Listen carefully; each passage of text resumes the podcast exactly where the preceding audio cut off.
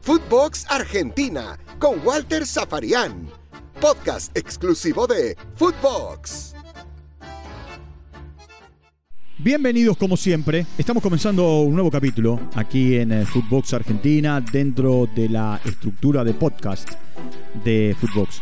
Estamos muy felices, todos los que somos parte de Footbox estamos muy felices porque eh, esta aventura que arrancó allá por el 26 de julio eh, apenas tiene 45 días, está en pañales y, ya tiene 200.000 reproducciones en todos eh, los podcasts, en todos los, segmentos que tienen que ver con, con esta estructura y, por supuesto nos pone eh, muy felices, nos da mucha satisfacción saber que desde el otro lado hay una buena recepción y que la gente en eh, el lugar de- del mundo en donde, en donde está eh, sigue cada uno de nuestros podcasts y, y por supuesto nos acompaña. Así que muchísimas gracias eh, de todo corazón, no solamente en nombre mío, sino en nombre de todos aquellos que somos parte de, este emprendimiento. A ver, ¿por dónde empezar? Messi otra vez hizo de las suyas. No solamente marcó tres goles, no solamente fue imparable para Bolivia, sino que con el primero de los tres goles, que fue un golazo, como para cerrar el estadio monumental, eh, alcanzó a Pelé con 77 tantos como el máximo goleador en selecciones de Sudamérica. Con el segundo gol lo pasó, con el tercero estiró diferencias. Y hoy Lionel Andrés Messi, con 79 goles, es el máximo goleador de todos los tiempos con la camiseta de un seleccionado en Sudamérica. ¿A quién tiene a tiro? Bueno, eh, a Neymar, que parecería también que en corto tiempo va a superar a Edson Arantes do Nascimento, más conocido como O Rey Pelé. Bueno, locura por Messi en el estadio. Locura, locura por Messi. Después de mucho tiempo, eh, hubo público en las canchas. En la cancha, en realidad, en la cancha de River. Desde el 7 de marzo del año pasado, que la gente no podía concurrir a, a ver un partido.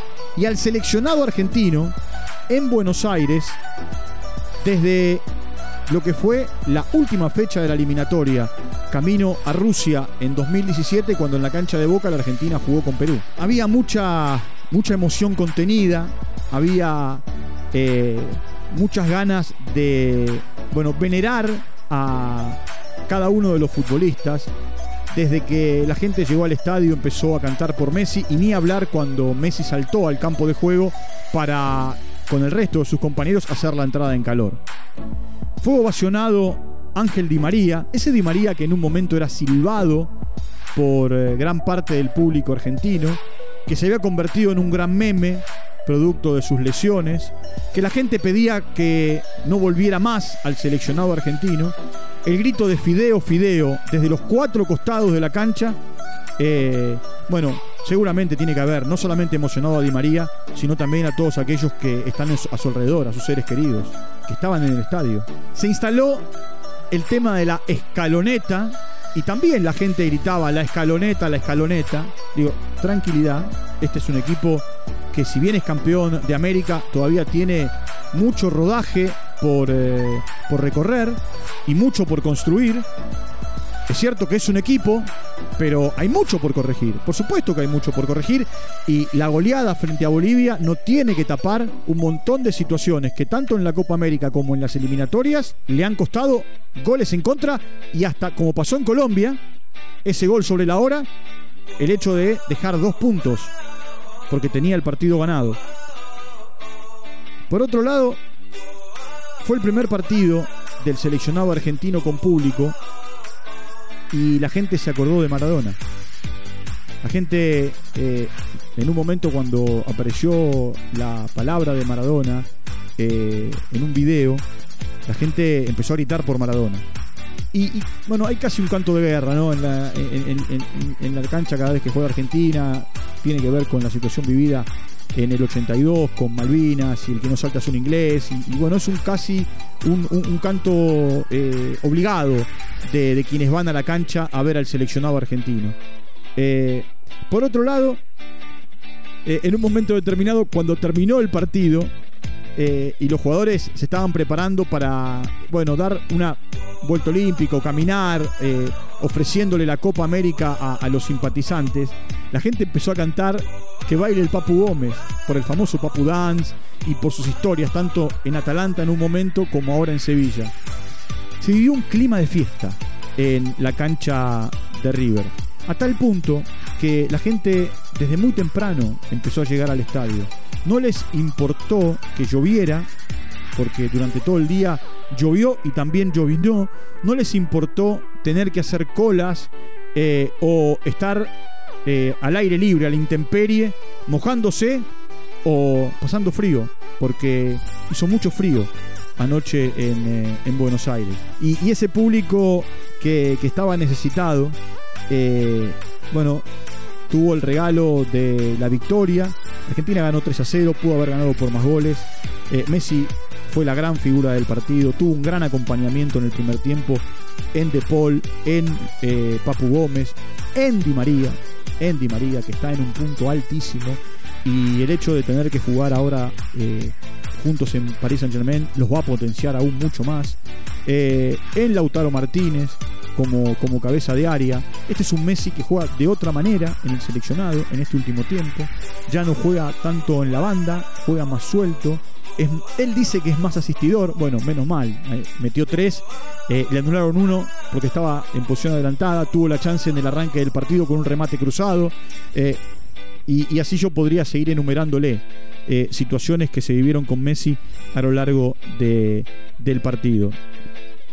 Scaloni es el más, a ver, terrenal de todos. Dijo después del partido, había que ganar como había dicho en la previa, nada de festejos antes del partido, no hay que desconcentrarse ni salir del foco que tiene que ver con eh, este encuentro. Y como el técnico lo pidió y los jugadores lo pidieron, todo se hizo después. Por otro lado, en el horizonte están ahora Paraguay, en Asunción, Uruguay, habrá que ver la sede Muchos dicen que el partido puede jugarse en la provincia de San Juan y Perú, que podría ser también otra vez en la cancha de River. Eh, la Argentina ahora tiene que ir a Paraguay a jugar de visitante y después tiene dos partidos de local. Eh, no digo que vaya a ganar los nueve puntos, eh, por supuesto esa es la idea, pero con puntos acumulados, lo más probable es que cuando lleguemos a noviembre, la Argentina tenga o el boleto o tres cuartos del boleto a la Copa del Mundo. Hay una situación particular que se ha vivido eh, y que vale la pena, la pena marcarla. Cuti Romero viajó desde Londres a Caracas. Eh, allí no pudo jugar porque estaba suspendido producto de acumulación de tarjetas. Tampoco sería, si usted se acuerda, jugó Paredes, que también estaba suspendido. Eh, los dos arrancaron jugando esos cinco minutos con eh, eh, Brasil y Paredes fue titular en el partido frente a Bolivia. La, la particularidad es que, a ver, Romero jugó cinco minutos eh, en, Brasil y después se tuvo que volver. Bueno, está en Croacia en realidad haciendo el aislamiento antes de regresar a la Gran Bretaña. Eh, se habla mucho del sentimiento de pertenencia, por supuesto, y está buenísimo eso. Se habla mucho de un nuevo Messi. Yo no creo que haya un nuevo Messi. Sí hay un Messi más liberado, que es diferente. Hay un Messi que juega más suelto, producto de no tener esa mochila de toneladas y toneladas eh, de peso, producto de no poder eh, ganar una final, como le pasó en 2014, 2015 y 2016, con el Mundial de Brasil y las Copas América de Chile y la de los Estados Unidos. El equipo está más liberado. El equipo eh, juega, no digo como si lo hiciera de memoria, pero juega como eh, el entrenador quiere. Y el entrenador en un momento ayer hizo referencia a el campo de juego y, estaba tan bueno el campo de juego de la cancha de River, con una experiencia nueva para estos jugadores porque es un terreno mixto en cuanto a césped natural y césped artificial, eh, eh, que decía que daba placer seguir jugando y que no quería que el partido terminara a partir de cómo estaba desarrollando el juego su equipo. La triple fecha le deja a la Argentina 6 puntos de 6. Usted me dirá, ¿y Brasil? Bueno, no, el partido con Brasil, por ahora no hay que contarlo. Escuchaba a mi queridísimo amigo, eh, casi hermano, Juan José Buscalia, en eh, Arena Footbox, y él decía, sacarle la localía a Brasil y una multa desde lo económico para la Argentina que serían las sanciones. Después hubo declaraciones del presidente de la Conmebol, Alejandro Domínguez, eh, manifestando que si el partido hubiese tenido el, a ver, orden de organización de Conmebol, el partido hubiese terminado en la cancha. Así que ahí tenemos un gris que no sabemos de qué manera va a eh, desarrollarse, bueno, la sanción, las sanciones o no que va a entregar la FIFA. ¿Van a jugar el partido o no? ¿Las sanciones serán solo económicas y de localía? Habrá que esperar. Y tanto Brasil como la Argentina, la CBF como la AFA tendrán que acatar lo que, lo que FIFA diga. Y por supuesto también con Mebol. En el final, en la parte final, la Argentina no es ni el equipo que va a romper todos los récords, ni el equipo que eh, hoy gatea. Hoy camina barra corre eh, a un buen ritmo, pero no está para ganar la maratón. ¿Qué significa esto? Que hoy la Argentina más allá del entusiasmo del hincha o del entusiasmo de un sector del periodismo, hoy no sé si es candidata a lo que va a pasar dentro de 14 meses en Qatar. No hay manera de tener enfrentamientos contra europeos. Por ahora nos enfrentamos los de acá, porque no hay espacio para armar partidos. Ojalá se pueda armar el famoso partido con Italia para tener una buena referencia eh, entre el campeón de Europa y el campeón de América. Tiempo de análisis para Scaloni, Ratón Ayala, Aymar y el cuerpo técnico. Tiempo para pensar en la próxima convocatoria que tiene como saldo favorable, más allá de los seis puntos, que la Argentina no recibió ninguna tarjeta amarilla que comprometa a sus futbolistas de cara a lo que viene. Es decir, que salvo lesiones o este bendito COVID que nos tiene en jaque alrededor del mundo, eh, después están aptos todos los futbolistas. Veremos qué pasa con la Liga, con la Serie A, con la FIFA, con la Premier y con el resto de los... Eh, a ver, torneos en Europa, que ayer sacaron un comunicado en contra de la FIFA por esto de un mundial cada dos años. No quieren saber absolutamente nada. Entonces, hay que esperar.